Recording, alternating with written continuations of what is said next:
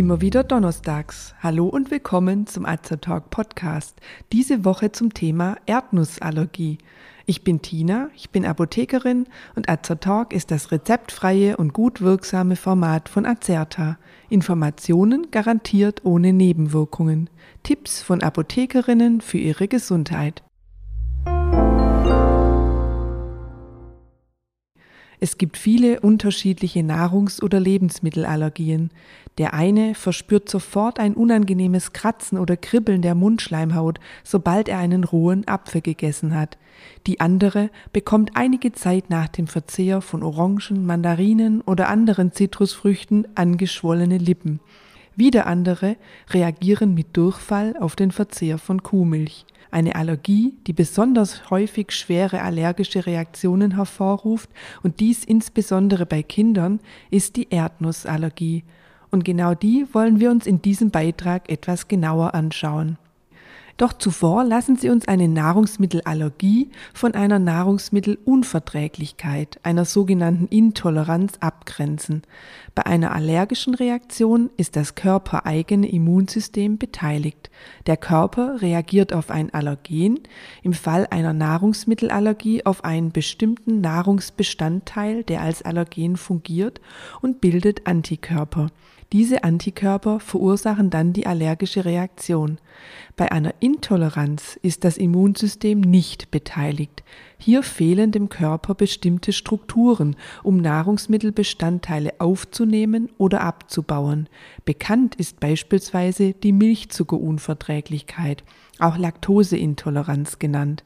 Bei dieser Unverträglichkeit fehlt dem Körper eine ausreichende Menge des Verdauungsenzyms Laktase, welches normalerweise den Milchzucker abbaut. Als Beschwerden treten unter anderem Blähungen, Durchfall und Unterbauchschmerzen auf. Eine allergische Reaktion ist hier aber nicht beteiligt. Nun aber zurück zur Erdnussallergie, die eine echte Allergie ist und keine Unverträglichkeit. Sie ist die häufigste Nahrungsmittelallergie bei Kindern. In Industrienationen leiden etwa ein bis zwei Prozent aller Kinder an einer Erdnussallergie.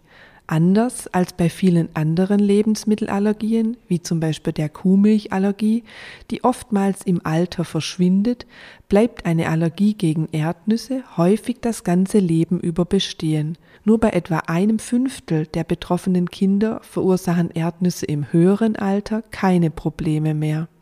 Erdnüsse, die Pflanze heißt auf Lateinisch übrigens Arachis hypogea, sind keine Nüsse im botanischen Sinne. Sie zählen zu den Hülsenfrüchten, wie beispielsweise auch Erbsen und Bohnen. Das englische Wort Peanut, also Erbse und Nuss, deutet auf die pflanzliche Verwandtschaft hin. Die Früchte der Erdnuss wachsen unter der Erde, daher der Name.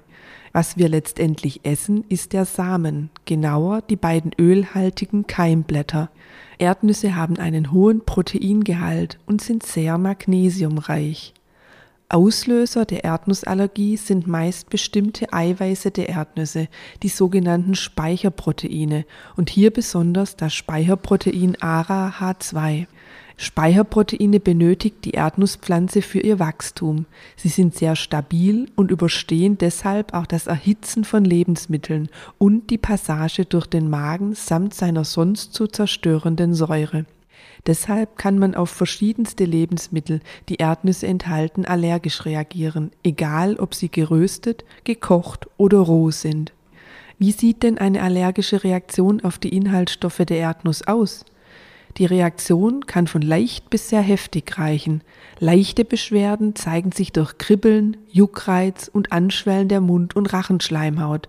Heiserkeit, enge Gefühl im Hals, Luftnot und Schwindel können auftreten. Die Beschwerden können bis zu einem anaphylaktischen Schock mit Atemnot und Kreislaufstillstand und im schlimmsten Fall zum Tod führen.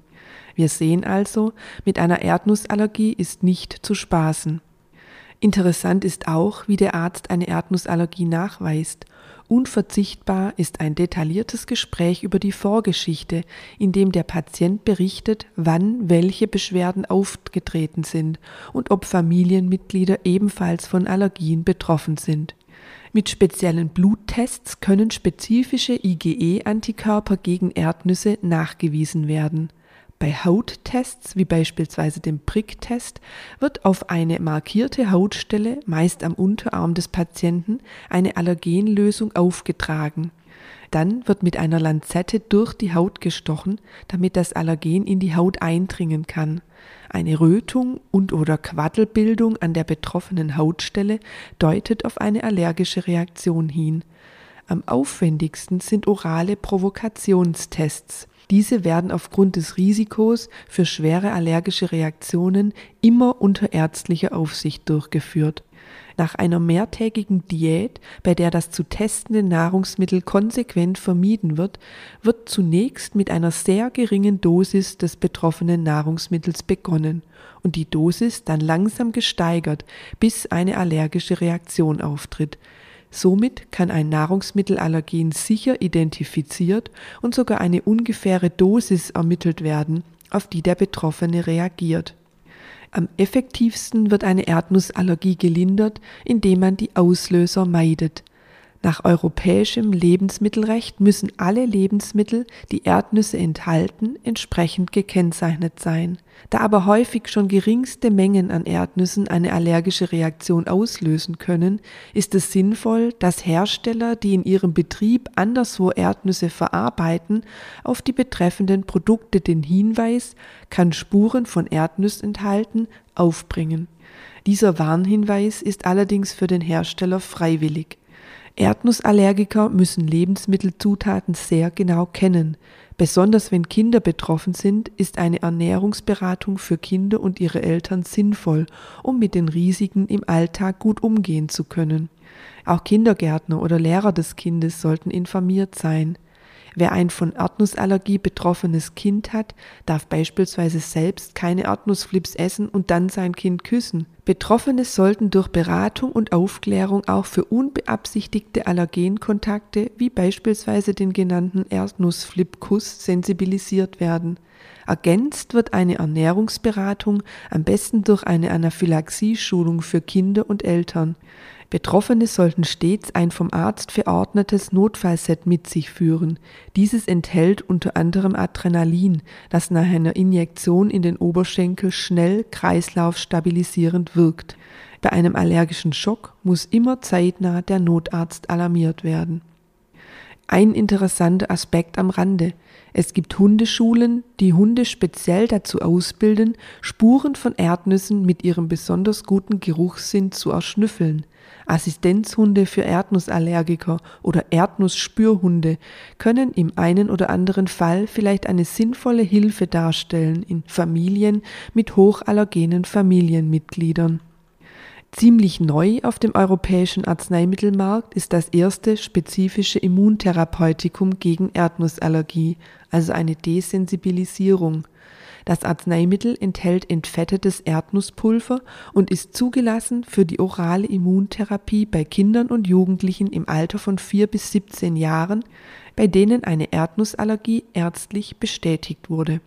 Man beginnt mit einer sehr niedrigen Dosierung und steigert die Dosis dann schrittweise, um das Immunsystem langsam an das Allergen zu gewöhnen. Ziel der Therapie ist es, dass der Körper allmählich kleine Dosen Erdnüsse besser verträgt und sich der Schweregrad der allergischen Reaktion verringert. Während der Therapie muss konsequent auf Erdnussspuren in der Nahrung verzichtet werden.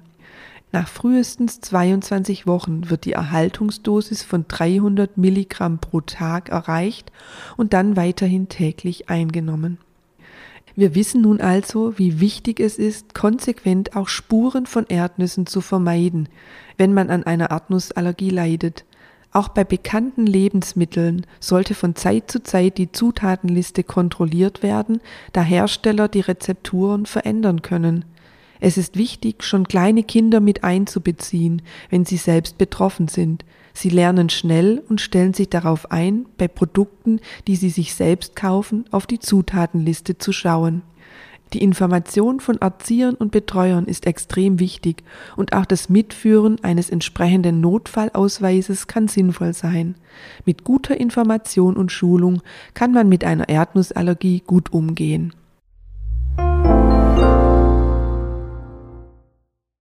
Wenn Sie sich für uns oder für unsere Fortbildungsvideos interessieren, besuchen Sie uns gerne auf azerta.de oder hören Sie unseren Beitrag Wir sind Azertalk.